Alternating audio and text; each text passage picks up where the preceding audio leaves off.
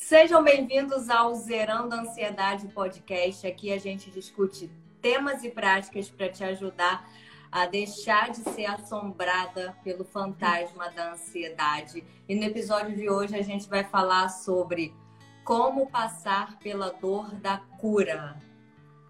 E eu sou Ana Pauseiro. E eu sou Daniela Moreira. Olha, quando a gente falou sobre esse tema ontem, eu fiquei pensando nesse negócio da dor da cura. Quando eu sofria muito de crises de sinusite, eu encontrei um médico muito bom que, com o tratamento que ele me prescreveu, eu realmente consegui me livrar e nunca mais tive sinusite na vida. Isso tem já alguns anos. E nossa, quem sofre de sinusite sabe o quanto é ruim que dá uma dor aqui na área da, da bochecha, aqui no seio da face, e uma dor no meio da testa, assim, bem localizada, e é, é muito incômodo, é realmente irritante.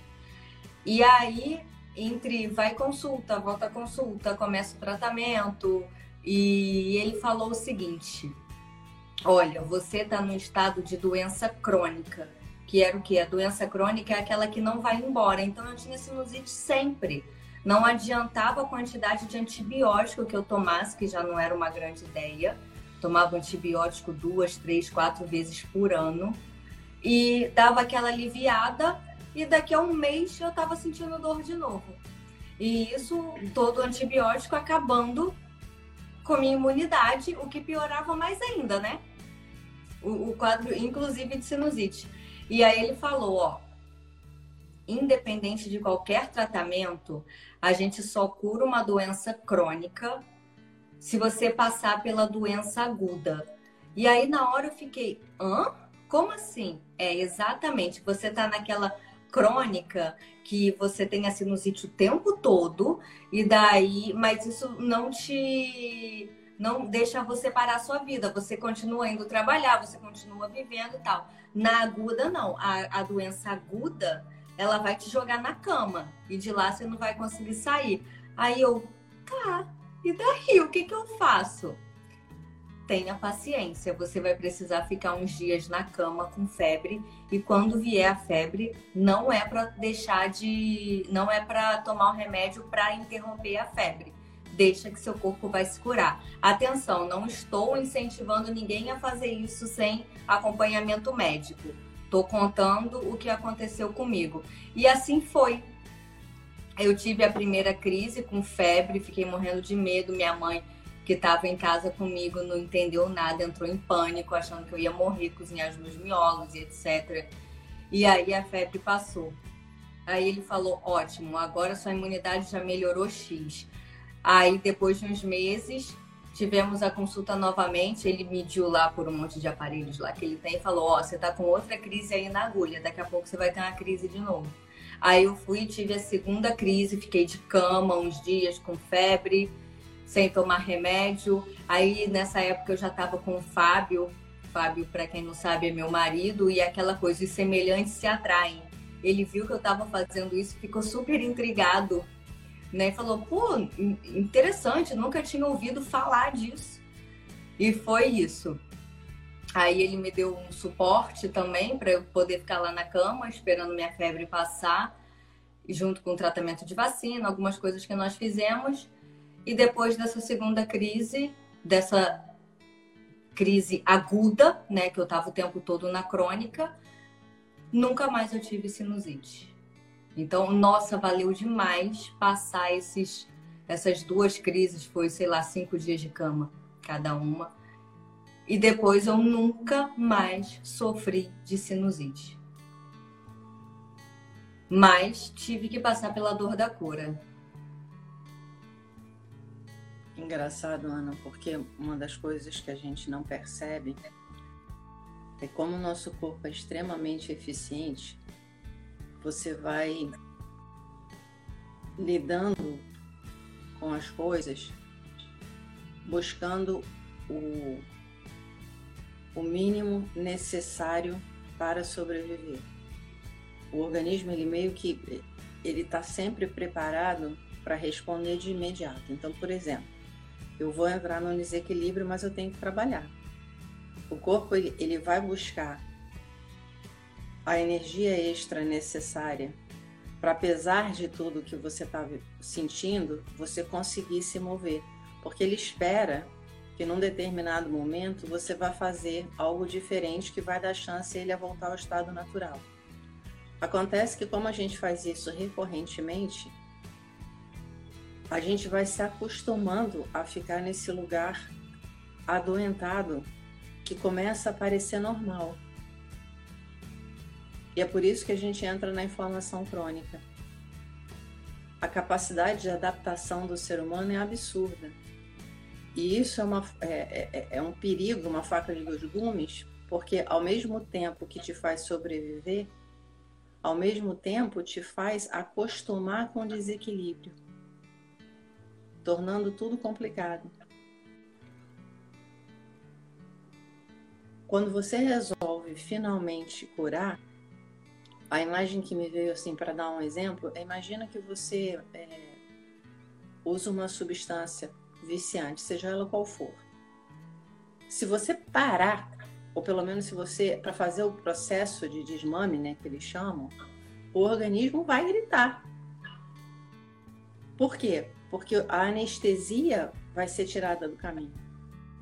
Então, aquilo, a gente adoece porque tem todo um processo psicoemocional mal transado que prejudica o corpo.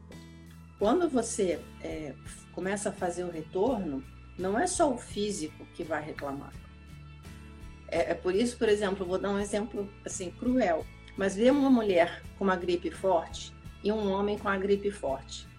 A mulher vai cuidar dos filhos, lavar roupa, não sei o que tá. O homem vai dizer que está morrendo. Porque a forma de lidar com a emoção vai determinar quão dura o processo. E mulher, nesse ponto, tem mais bagagem. A gente tem mais conexão emocional. A crise da cura é menos ardida.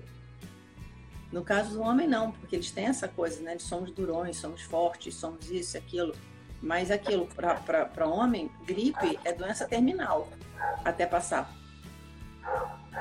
Então, assim, quando você começa a assumir a responsabilidade da sua vida, você tem que dar conta que num determinado momento você vai ter a sensação, de certa forma até real, de que você está piorando ao invés de melhorar.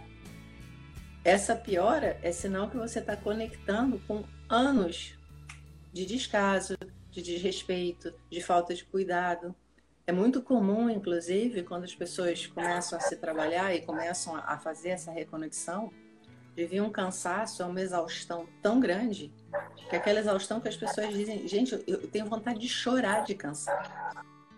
Mas eu estou com uma vida legal, eu não estou fazendo grandes coisas, mas esse cansaço é o cansaço de um corpo subnutrido por anos.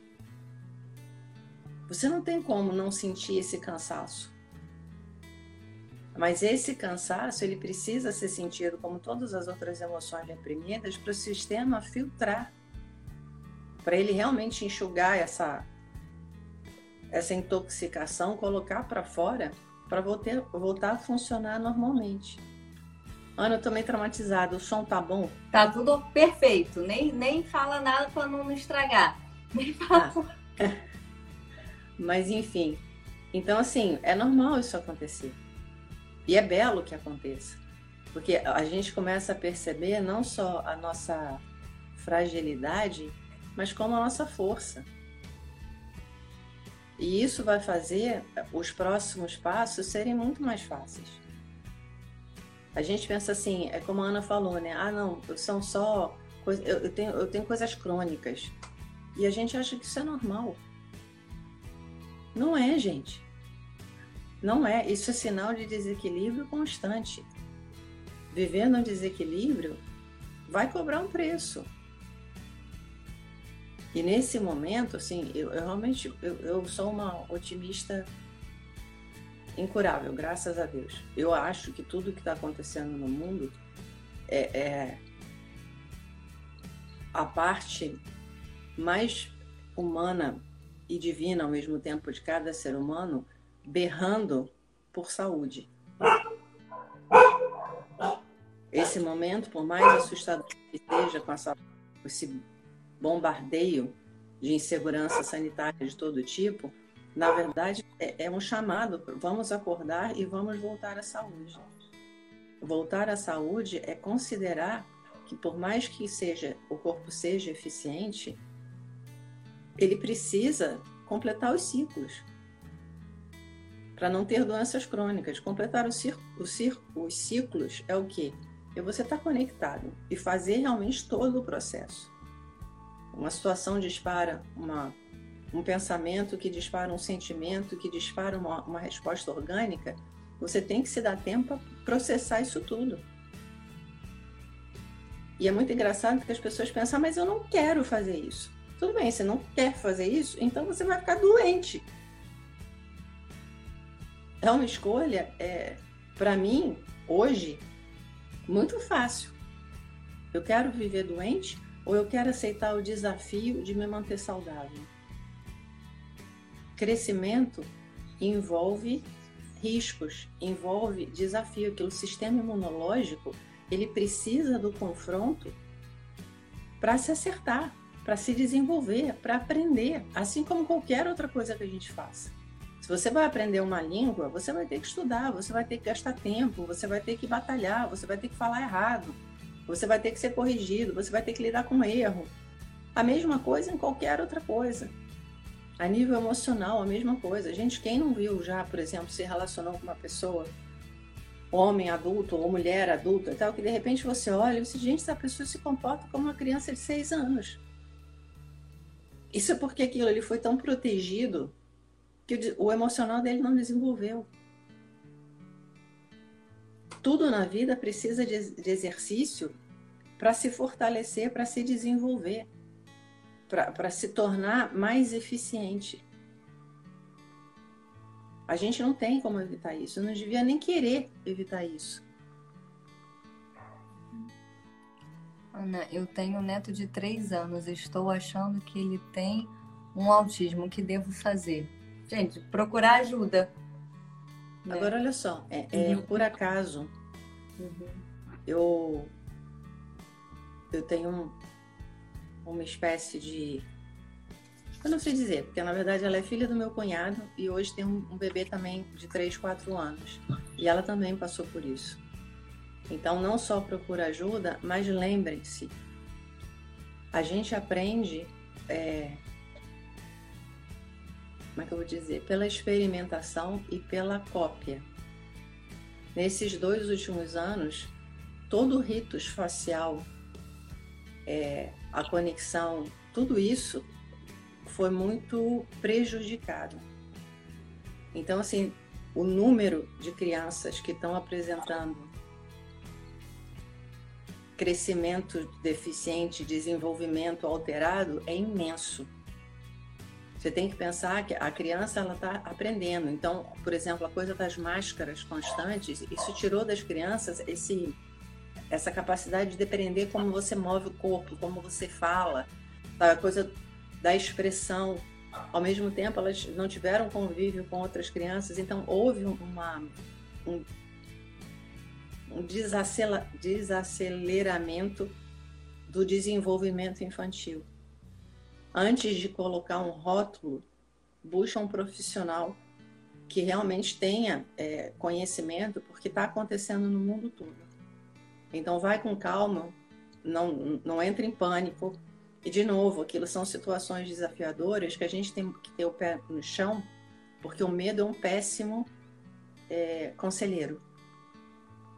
Então, respira fundo e tenta compensar de alguma forma, que foi o que a gente fez com essa criança que eu estou falando, e, a, e ele já está com um progresso grande e ele também teve sérias suspeitas de autismo. Então pode ser que seja, pode ser que não seja. Não põe rótulo. Busca ajuda, busca pessoas realmente é, comprometidas com a saúde. Enfim, um pouco de paciência. Esse momento está sendo atípico em, todos, em todas as áreas. Quer colocar alguma coisa, Ana? É como a gente falou no, no episódio da semana passada, que é justamente isso. A, a, nossa geração de agora, não sei quem tenha um avô muito mais velho ainda vivo, né? A nossa geração de agora nunca passou por um momento de tanto medo, tanta insegurança, e por isso a gente está vendo crescer com tanta rapidez, com, em, tão, em tão grande volume, ansiedade, medo, pânico e todo tipo de disfunção psicoemocional. E Benedita, depois você me chama no, no direct, nas mensagens privadas, porque eu conheço uma profissional excelente, muito séria, que trabalha com isso, aí depois eu te indico, tá bem? E mais uma vez a gente volta para essa questão do medo, que quando a gente vai, voltando para o tema aqui, quando a gente precisa se, se curar de qualquer coisa, é, a gente tem medo de eu não quero sentir essa dor, eu não quero passar por essa dor. E aí, eu, em primeiro lugar, como passar pela dor da cura? Primeiro lugar, você quer a cura? Se perguntar isso é muito importante, porque ninguém fica, e isso é outro tapa na cara, que eu também fiquei meio tonta quando me dei conta disso a primeira vez. Quando você está numa situação ruim, muito desagradável, e você acha que é vítima de alguma coisa, na verdade o que acontece é que você está tendo algum ganho com isso. Senão, você não estaria nessa situação, porque isso, isso é psicologia básica de comportamento humano. Você não. O, um, se você for parar para perceber no mundo animal, né, Discovery Channel e etc, quando você vê um animal que ele está muito acuado o tempo todo e dali não tem mais esperança nenhuma de ganho para ele, ele ataca, ainda que morra. Isso é absolutamente instintivo. E daí trazendo para o mundo moderno humano, isso acontece de forma semelhante. Se você não está tendo nenhum tipo de vantagem, você não, você vai tender a não continuar na situação onde está. Então, primeiro passo, como lidar com a dor da cura? Se perguntar, eu quero a cura? E aí, eu quero a que preço? O que, que eu estou disposta a abrir mão para sair da onde eu tô agora? É. Eu estava aqui pensando, uma das encrencas, no, quando a gente começa a fazer esse processo da cura, é porque a gente imagina que o corpo é muito engraçado que ao mesmo tempo que a gente diz respeito ao corpo o que pode, a gente espera que ele responda de imediato. E como tudo o corpo precisa de tempo. Ele precisa se refazer, ele precisa se reestruturar, ele precisa encontrar um novo caminho. Porque ele aprendeu, por sua escolha, que, a, que essa forma em desequilíbrio é a forma aonde você consegue sobreviver. Se você parar para pensar a complexidade do corpo humano, você vai entender assim, é tipo, não precisa muito. Eu quebrei o pé uma vez, aí tive que usar gesso durante 15 dias. Quebrei o pé entre aspas, tá? Eu fissurei um ossinho, ou seja, não foi nenhum problema grandioso. Eu levei quase três meses para voltar a andar direito. A perda muscular que eu tive com esses 15 dias foi absurda. As dores que eu senti para voltar a pôr o pé no chão, outro sacrifício. Porque aquilo, houve um rompimento. E no meu caso especificamente, o rompimento ainda veio acompanhado de um processo emocional intenso. E na verdade, para completar essa coisa toda, foram quase seis meses. Agora imagina quando você tem uma doença crônica, quando você tem uma doença aguda, ou quando, por exemplo, você desenvolve desvio, desvio da coluna, é, hérnia, o diabo. Gente, fazer o retorno vai precisar de muita paciência, muito carinho, muita dedicação. E muito enraizamento na racionalidade construtiva. Porque aquilo é como se você estivesse na beira de um precipício. ou você faz o caminho de volta, ou você vai para baixo. Porque se chegou ao ponto do rompimento físico, é porque todo o resto falhou. E é muito engraçado, porque aí vem aquelas coisas assim: ah, mas se eu meditar, isso tudo passa? Meditar é a ferramenta que facilita o teu caminho de retorno. E ela é uma ferramenta de desenvolvimento de consciência. Então, ah, ah, se eu meditar isso tudo vai mudar? Vai, mas não é mágica, não é remédio, não é pílula dourada. Meditação é você o tempo todo se lembrar que você é responsável pelo seu processo, em todos os níveis. A gente chegou a um ponto, eu, eu trabalho com uma técnica que chama crânio sacral. E basicamente, assim, dentro da, da coluna da gente corre um líquido que cria um movimento de expansão e contração. É um sistema muito profundo de reequilíbrio do corpo. E no estado natural, ele abre, fecha, abre, fecha, num determinado momento ele para. A gente chama isso ponto de parada. Esse ponto de parada é, é o relaxamento mais profundo que eu já vi. Nesse momento, o corpo todo se refaz, se reequilibra em todos os níveis. A gente conseguiu criar um estado de tensão tão crônico que esses, esses, esses pontos de paradas, eles param de acontecer. E aí vem uma coisa engraçada. A gente não tem noção do quão fora do caminho a gente se colocou. Porque, por exemplo, aí você vai dizer, Dani, então vou ter um monte de sessão de crânio sacral. Legal, dou bom apoio, é, um, é uma sessão gostosa, enfim. Só que assim, nas primeiras, sei lá quantas vezes, você vai começar a relaxar, aí o teu, você faz assim, ah! isso é muito comum. O sistema de emergência vem direto, porque relaxamento traz conexão emocional. O sistema está lá dizendo: eu não quero sentir, eu não quero sentir, eu aprendi que se eu sentir, eu não sobrevivo, se eu sentir, eu não sobrevivo. Então, o que a gente não percebe é que você vai ter que fazer como se você estivesse cavando um buraco. Tirando esses excessos, tirando essa, essas toxinas, tirando esses pensamentos destrutivos, para conseguir voltar à normalidade. A vantagem é o que a gente vem falando o tempo todo. A saúde tem uma força absurda. Então, conforme você vai fazendo isso, o próprio alívio que isso traz vai alimentando o comprometimento com a saúde. Vai te dando forças, porque você vai vendo o corpo agradecer. Porque mesmo que você não cure de imediato, você percebe, você relembra. Tipo assim, você sai de uma sessão de crânio sacral, tem aquela sensação, gente, como é bom sentir o corpo relaxado. Eu nem lembrava como é que é isso. É muito doido. E de repente você vai vendo, a Ana falou hoje no, na história dela, a história do automático, da gente entrar no automático. Uma das coisas mais difíceis para mim no início da minha jornada foi parar em pé de uma maneira centrada, porque eu travava o joelho, eu torcia o quadril e era automático.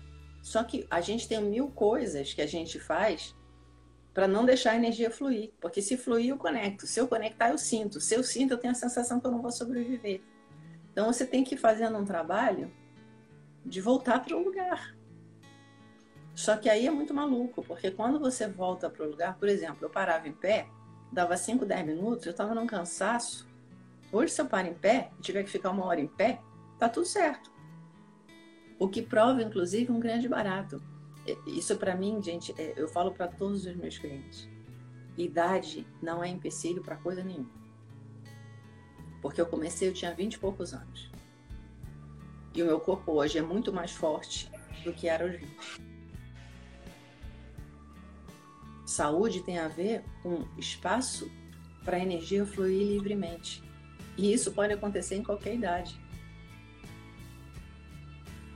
Esse processo todo, neste momento, é a coisa mais importante que há. Voltar à saúde, porque a saúde te dá a capacidade de lidar com o real. E lidando com o real, a cura acontece.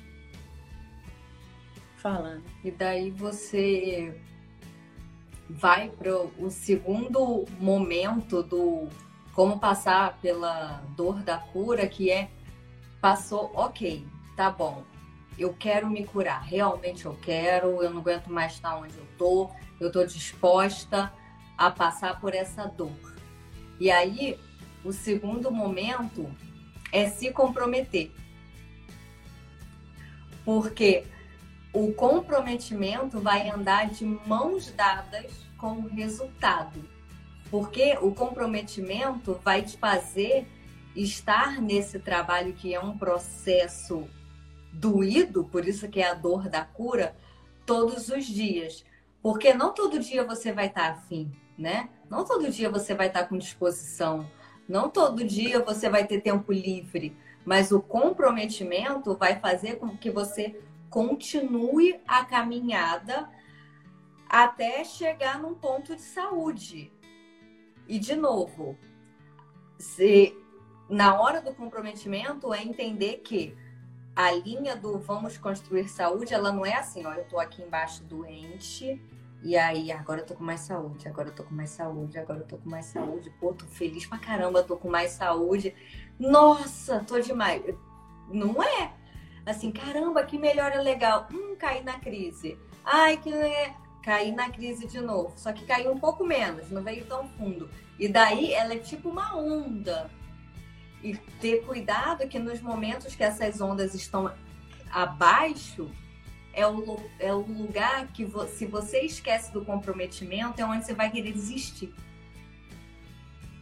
E é uma pena que às vezes, imagina uma linha assim na tela mesmo você já caiu, levantou, caiu, levantou, aí você levantou, tá aqui em cima, caiu só um pouquinho, olha, falta só um tiquinho para você chegar lá. E nesse momento você desistir, isso é tão triste ver uma situação dessa.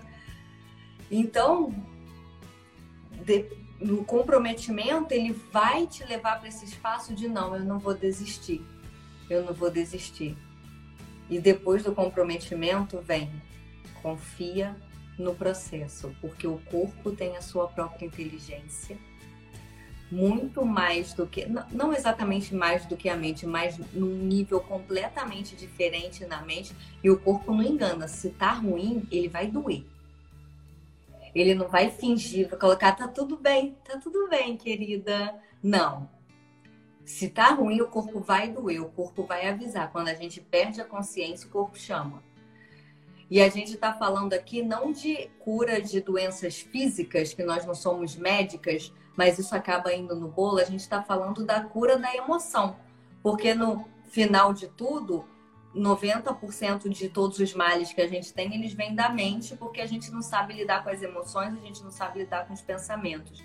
Então, galera, recapitulando: número um, eu quero mesmo a cura. Número dois, eu me comprometo. Número três, eu confio. E outra coisa, a confiança, ela também é trabalhada. Você não vai, ai, ah, hoje não confio, amanhã, nossa, caiu um raio na minha cabeça, agora eu tô confiando em tudo. Não. Você vai construindo isso ao longo do processo. Cada passo que você dá, aí você alcança um, um, um algum tipo de resultado isso te gera mais confiança para dar mais um outro passo, para gerar mais confiança. Até que chega um momento que tem um ponto de virada que aí você, cara, entendi. Aí daí para frente aí não tem volta, porque você entendeu que você é responsável pela sua cura, por mais todo o suporte que você tenha. Por mais que eu e a Dani venhamos aqui, que a gente te explique tudo, que a gente medite com você, que você faça perguntas e a gente vai esclarecendo. Por mais que você tenha todo o apoio, todo o suporte, a responsabilidade pelo processo é sua. Então, depois que você passa desse ponto de virada, entendi, caramba, é isso que eu quero. Aí vai Para mim, a Ana acabou de descrever como eu vejo a meditação. Meditação chama independência, liberdade. É engraçado que eu falo com ela que eu sou a liberdade, ela é o amor. Cada um tem um caminho. É, e no fim das contas, as duas coisas andam juntas. É só a maneira de ver. Por que, que eu estou falando em liberdade e independência? Porque você dá conta, assumir a responsabilidade da vida da sua vida te leva ao poder da solução. Só quem sabe o que você precisa para ser saudável é você. E a gente adoece porque para de ouvir. Para de se ouvir, para de confiar na intuição. A meditação ela vai te despertando e aí acontecem coisas, vou dar um exemplo bobo, mas tipo assim, você vai num restaurante buffet. Você olha para os pratos, e imediatamente você sabe o que você deve comer naquele dia e o que não deve comer, porque o teu corpo diz, você olha e a sensação vem. E se você não ouvir, você vai pagar o preço da azia, da má digestão, de, assim, da melhor das hipóteses. Isso vai começando a acontecer em todos os, os lugares, os sentidos e as áreas. Tipo, ah, você está num relacionamento que tem uma coisa que está te magoando terrivelmente, com a qual você não está sabendo lidar. Aí você vai, medita, você percebe o sentimento que essa situação desperta. No momento em que você percebe o sentimento, imediatamente a razão vem e dizendo: olha, qual é a melhor maneira para lidar com isso? Talvez seja expressar, talvez seja fazer uma mudança no teu comportamento, talvez seja buscar ajuda terapêutica para vocês dois.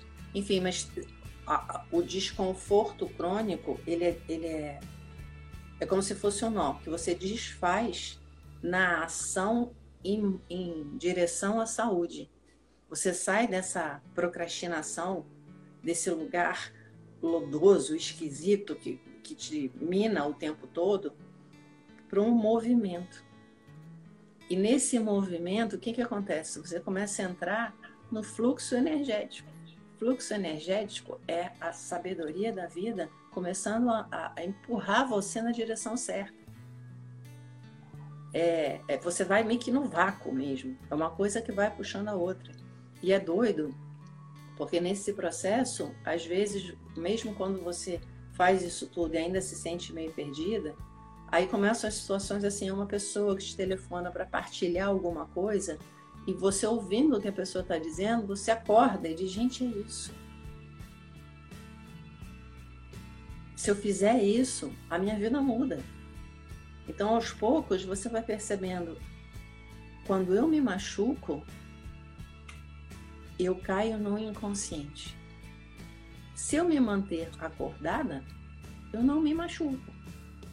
E se eu estiver acordada e ainda assim me machucar, eu tenho a consciência necessária para fazer as coisas que eu preciso fazer para que a cura possa acontecer.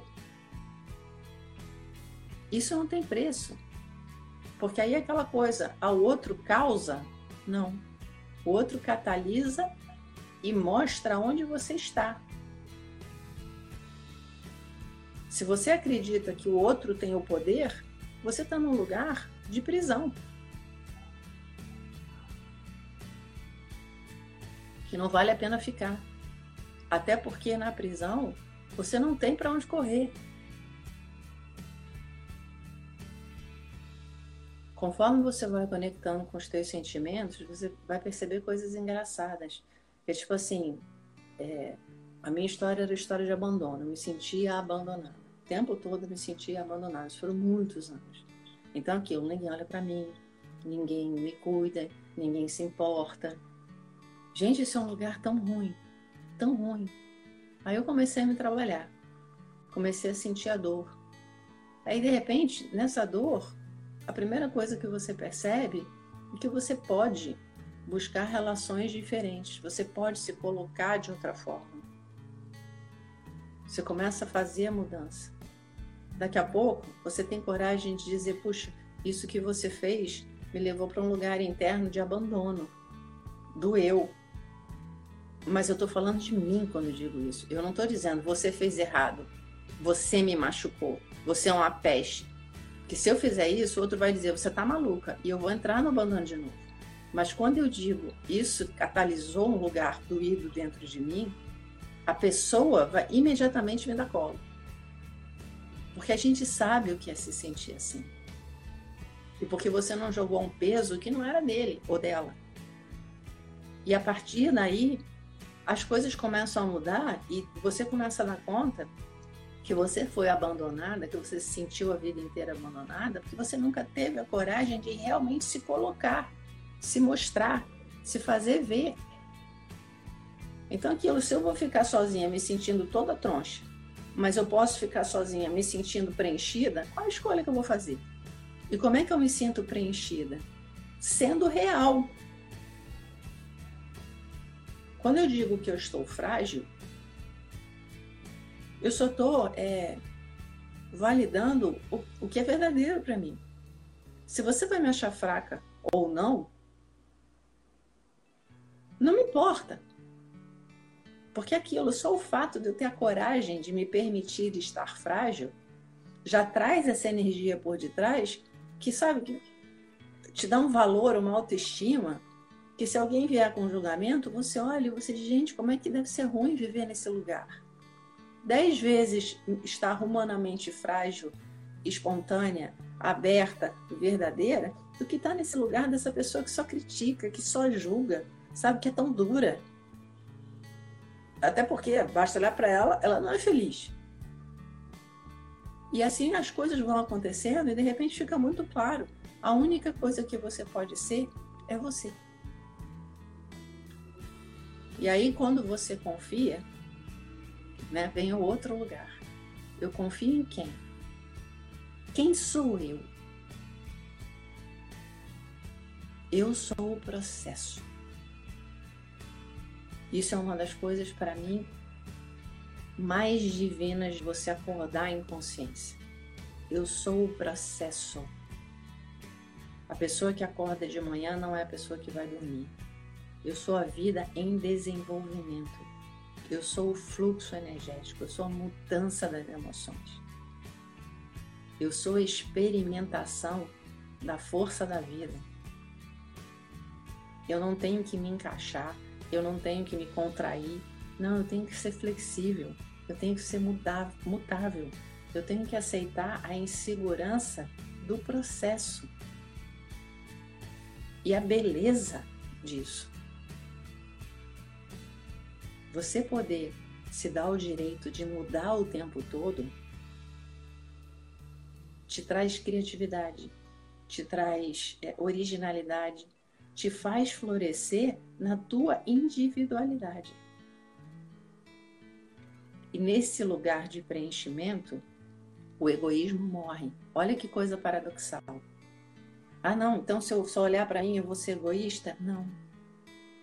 Quando você realmente busca a tua integralidade, é impossível você ser egoísta porque você sabe o custo do processo.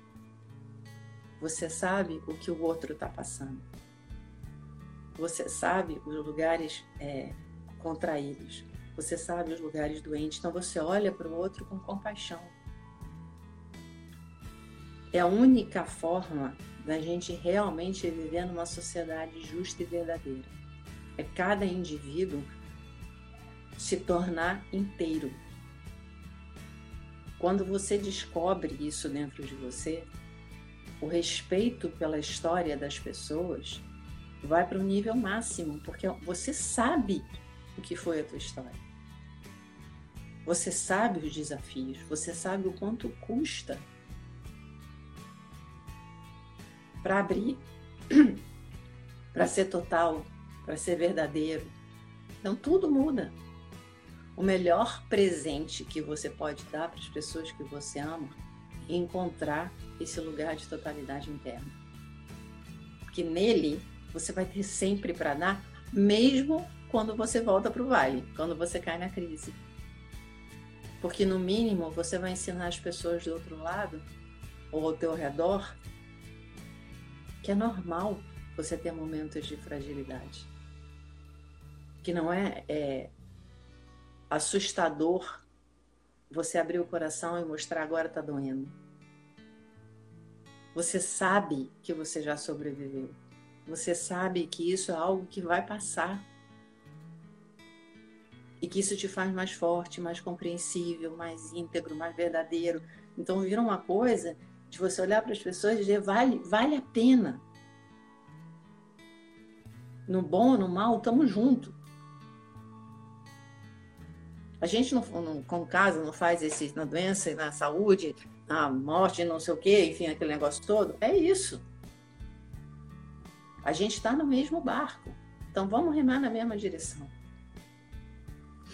E mesmo porque quando você entra nesse estado de preenchimento interno, o que acontece é que você vai estar tão preenchida, que você vai ter tanto para dar, que você começa a transbordar. Começa a transbordar e tudo ao redor começa a ficar mais rico. E nesse ponto que a Dani começou lá atrás falando, a meditação te dá esse ponto de clareza, te dá esse ponto de observação, onde você para e realmente consegue voltar para o real. E, e, e, e, no real, tudo fica mais claro, né? Por isso você tem mais clareza, você fica mais com maior facilidade para tomar decisões, para agir, fica mais compassiva. É um estado de, de preenchimento mesmo, porque você vem com. A meditação te traz o observador você fica ali, caramba, isso está acontecendo. Nossa, eu estou me sentindo assim. Eu tô. E a partir desse entendimento, as coisas vão acontecendo de uma forma melhor. Foi o caso simples da embreagem que eu falei hoje, que foi o seguinte: é, eu troquei a embreagem do carro tem uns dois meses mais ou menos e ela ficou ruim de novo. E aí o mecânico falou: não, isso aí é coisa, não é normal, isso é coisa de quem dirige com o pé na embreagem. Aí eu cismei, eu não dirijo com o pé na embreagem. Que olha o ego. Pô, eu dirijo, sei lá, quase 20 anos, etc. Não, não pode, isso é outra coisa. Aí, ok. Trocou a embreagem, de novo ele falou: Isso é coisa de quem dirige com o pé na embreagem. O cara já é mecânico, sei lá, 20 anos também. E ele viu o que era e sabia. Aí tá ok, fiquei inconformada achando que era apenas um desgaste.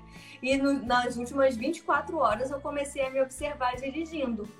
Eu me peguei dirigindo com o pé na embreagem mais de 10 vezes. Isso demonstra o como, e eu devo estar fazendo isso desde quando eu tirei carteira de motorista, eu não tenho a menor ideia que era um comportamento automático inconsciente, tanto que eu estava cismando que eu não dirigia com o pé na embreagem. E agora eu tô fazendo um esforço tremendo para tirar esse hábito, para não escangalhar o troço de novo. E daí, vamos trazer isso para a vida. O que, que é embreagem aqui, gente? É a sua vida. A gente, se não para para observar, se não para para dar um tempo para respirar, sentir, mover o corpo. O corpo foi feito para mover, o corpo não foi feito para ficar sentado o dia inteiro em frente a uma tela.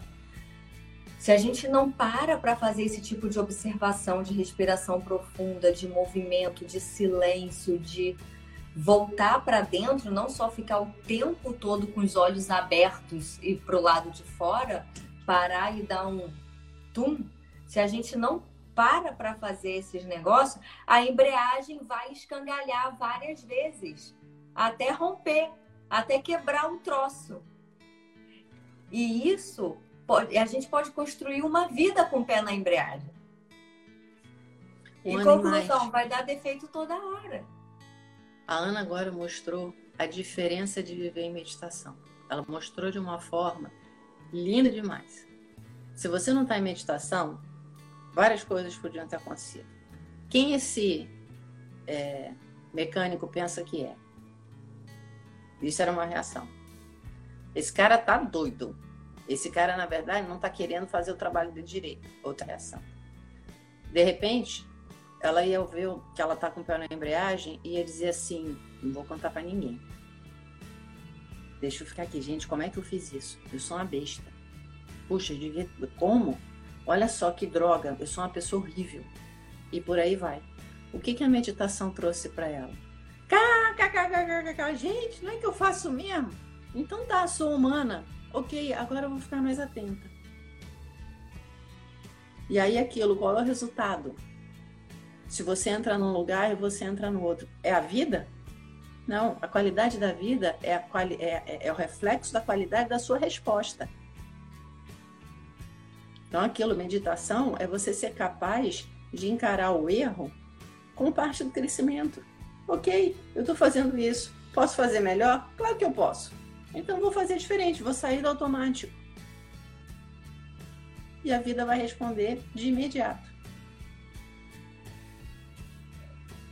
Essa capacidade de você rir de você mesma, isso é uma das coisas que eu acho uma benção com a meditação, porque trouxe isso para mim. Eu tenho uma seriedade germânica dentro de mim que definitivamente pô, melhorou muito com a meditação. De você olhar e dizer, gente, eu sou humana. Vou cometer erros, vou tropeçar, vou, tá, mas eu vou levantar limpar o bumbum e vamos adiante. Faz parte. A leveza que a Ana mostrou, isso não é porque é uma situação boba. Você vai ver, às, vezes a gente ri, eu e a Ana conversando, e, pô, passei a tarde toda chorando naquele tramalhão mexicano. Kkkk, pô, ali abriu um espaço dentro de mim. Que isso? Isso é você olhar e dizer, gente, eu não sou emoção. Eu sou o observador, que ela também falou. Eu sou a pessoa que percebe, agora o dramalhão mexicano está acontecendo. Agora a doença está acontecendo. Agora não sei o que está acontecendo. Eu estou assistindo, eu estou com clareza e eu estou escolhendo as melhores opções. Eu não sou nada disso. O processo está acontecendo, mas eu tenho o observador meditativo, desapegado, consciente, acordado, relaxado, para buscar a melhor solução. Exato. E para a gente começar a finalizar aqui esse papo é o seguinte: mas eu tenho que meditar? É, se você está aqui, você já deve ter essa resposta. Se você está aqui assistindo até agora, a gente começou às duas da tarde, são, quer dizer, duas da tarde aqui em Portugal, né? Aí são 10 horas. 10. A gente começou às 10 da manhã, agora são 10h48. Se você está ouvindo até agora é porque você sabe que, que tem, né? Mas por que isso? Porque a gente desconectou demais de quem a gente é. Seja por uma estrutura social enraizada no medo, seja por, por dificuldades que a gente teve quando era criança, porque todo mundo foi machucado na infância, isso aí, galera, não tem jeito. Seja pela razão que for, seja pela vida moderna, que tem facilidades incríveis, mas que cobra um preço. Então, por conta disso tudo, a gente perdeu muito o contato com o nosso estado natural. E simplesmente você parar e meditar é o que? Eu estou fazendo uma coisa artificial? Não, eu estou voltando para o meu estado natural. Por isso a importância de parar. É a mesma coisa, por isso a importância de fazer exercício físico. Que quem, quem que está assistindo a gente aqui agora trabalha no campo, colhendo, plantando, arando, sei lá o que. Caçando. Caçando, construindo. Quem bota a mão na massa efetivamente agora? quase ninguém tem as pessoas profissionais ainda que fazem isso, obviamente, mas é uma minoria. Tá tudo muito mecanizado e tá tudo com muito menos esforço. E daí surgiu a necessidade de fazer exercício físico, porque o músculo precisa. O seu sistema bioquímico precisa disso, o seu sistema hormonal, inclusive para regular suas emoções, precisa do exercício físico. E com a meditação é a mesma coisa, a gente tem que ter um tempo de voltar para o nosso estado natural de presença, de silêncio, de aqui e agora, para exatamente não adoecer. E mais do que não adoecer, para viver feliz, para viver com satisfação, para viver com plenitude, para viver no amor, para gozar a vida, inclusive literalmente. É. Você estava falando, Fico por aqui. Se você pegar, por exemplo, Teve uma época que teve uma música agora na, na, na pandemia, que eu não lembro o nome, uma música africana, que rodou o mundo todo. Todo mundo fez dancinha do TikTok com aquele raio daquela música. Se você pegar os vídeos né, dos, da galera europeia, americana e não sei o quê, e olhar a forma como as pessoas estão dançando, a expressão facial, e isso estamos falando no momento de crise, onde as pessoas estavam, de certa forma, empurradas na emoção. Tinha uma mensagem ali, quer dizer, tinha uma coisa de, de uma bagagem emocional. Dizendo assim, se você olhar o movimento e a expressão das pessoas, você vai registrar um tipo de postura na vida. Aí pega o vídeo das crianças africanas dançando a mesma música. Observa a diferença da expressão do movimento Observa a qualidade emocional que essas crianças põem. Você vai descobrir o quê? Como a gente está empacotado, enrijecido, aprisionado. A diferença é absurda. Tenta fazer o movimento que elas fazem. Tenta mostrar esse sorriso, brilho nos olhos. Estão falando de gente que não tem o que comer. Qual é a diferença? A diferença é que quem não tem o que comer está no real. Você fica no momento e você sabe o que, o que tem valor e o que não tem. A gente entrou numa, num lugar onde supostamente todas as necessidades básicas são supridas. Tirou o esforço, tirou a busca, tirou o comprometimento. Eu fico parado e as coisas mais ou menos que acontecem. Nessa brincadeira a gente congelou. E esse pessoal que está na terra, que está com o pé no chão, sabe, que está é, tendo que colher para comer qualquer coisa, esse pessoal não. Esse pessoal sabe a importância do contato pessoal, da expressão emocional, da força que o corpo tem, da flexibilidade que você precisa ter, porque aquilo na selva, minha amiga, se você não tiver flexibilidade, você não dura 10 minutos. E aí vem aquela coisa, o nosso corpo vem de lá de trás ele foi, é, é, ele é resposta à evolução. Consequentemente, ele foi desenvolvido para o movimento ágil, para a presença apurada e clara, para a luta pela sobrevivência. Então, você tem a energia de um vulcão e está se comportando como conta-gotas. Não é à toa que a gente vive infeliz. Vive infeliz porque está se é, privando da criatividade inata que a gente tem. A gente está se privando de é, reconectar. Eu nem sei descrever, mas no momento em que você é, percebe esse lado, você tem um universo dentro de você.